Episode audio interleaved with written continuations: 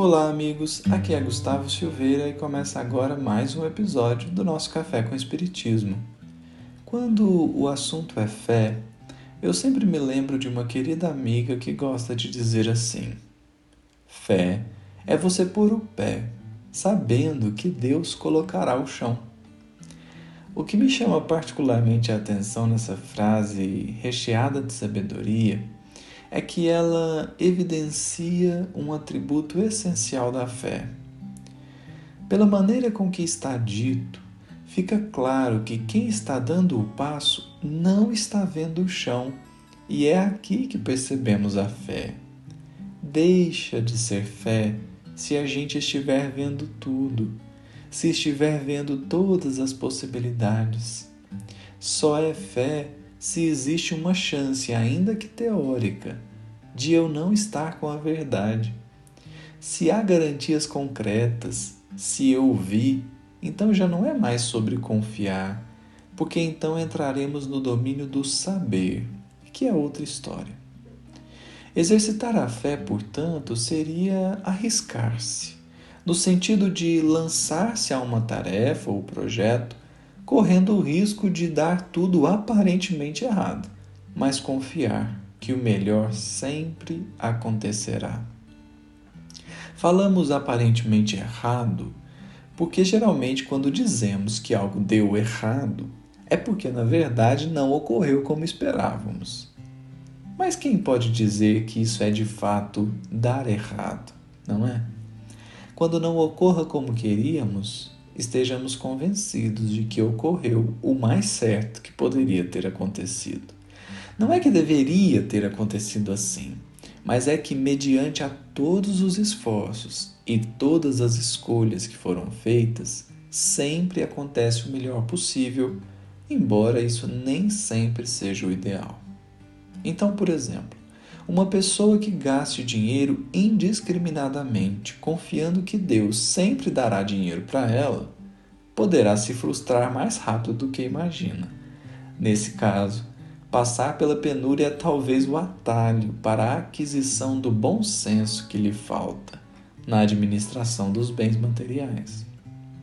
Estamos falando isso para que não sejamos ingênuos quando o assunto é sobre ter fé.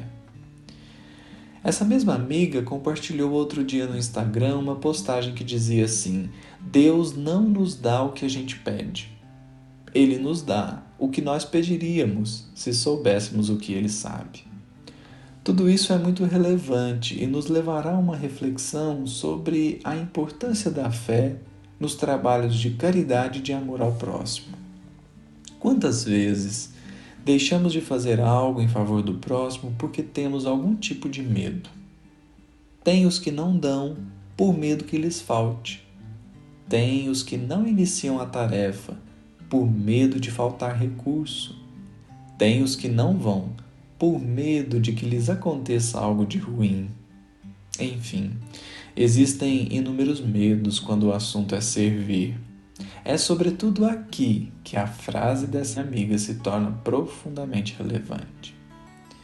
E no meio dessa nossa reflexão sobre fé, será importante citar uma fala de Emmanuel que está no livro Ceifa de Luz, capítulo 40. Abordando sobre as inúmeras oportunidades que nós temos de servir ao próximo, mas que não raro geram medo e incerteza, o benfeitor diz assim: Não te detenhas. O amparo do Senhor é concedido a cada ser humano, visando ao proveito de todos. Essa é uma fala profunda, porque nos convida a deixar de lado as algemas que nos prendem na zona de conforto e ir ao encontro do próximo. Não nos detenhamos nos medos quando o assunto é servir, reconhecendo que a oportunidade de ser útil é em si mesma um grande privilégio ter fé para servir e servir para que possamos ter cada vez mais fé é o ciclo que favorece a nossa permanência no bem.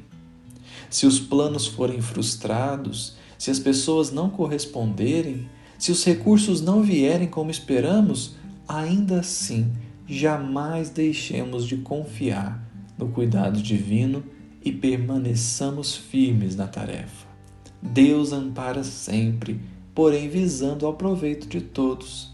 Tudo concorre para o verdadeiro bem, que significa que acontece o melhor para todos e não para uma pessoa em particular.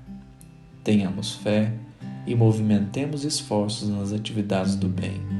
Deus nos sustentará como o faz para todos. Que Jesus nos abençoe e até o próximo episódio do Café com Espiritismo.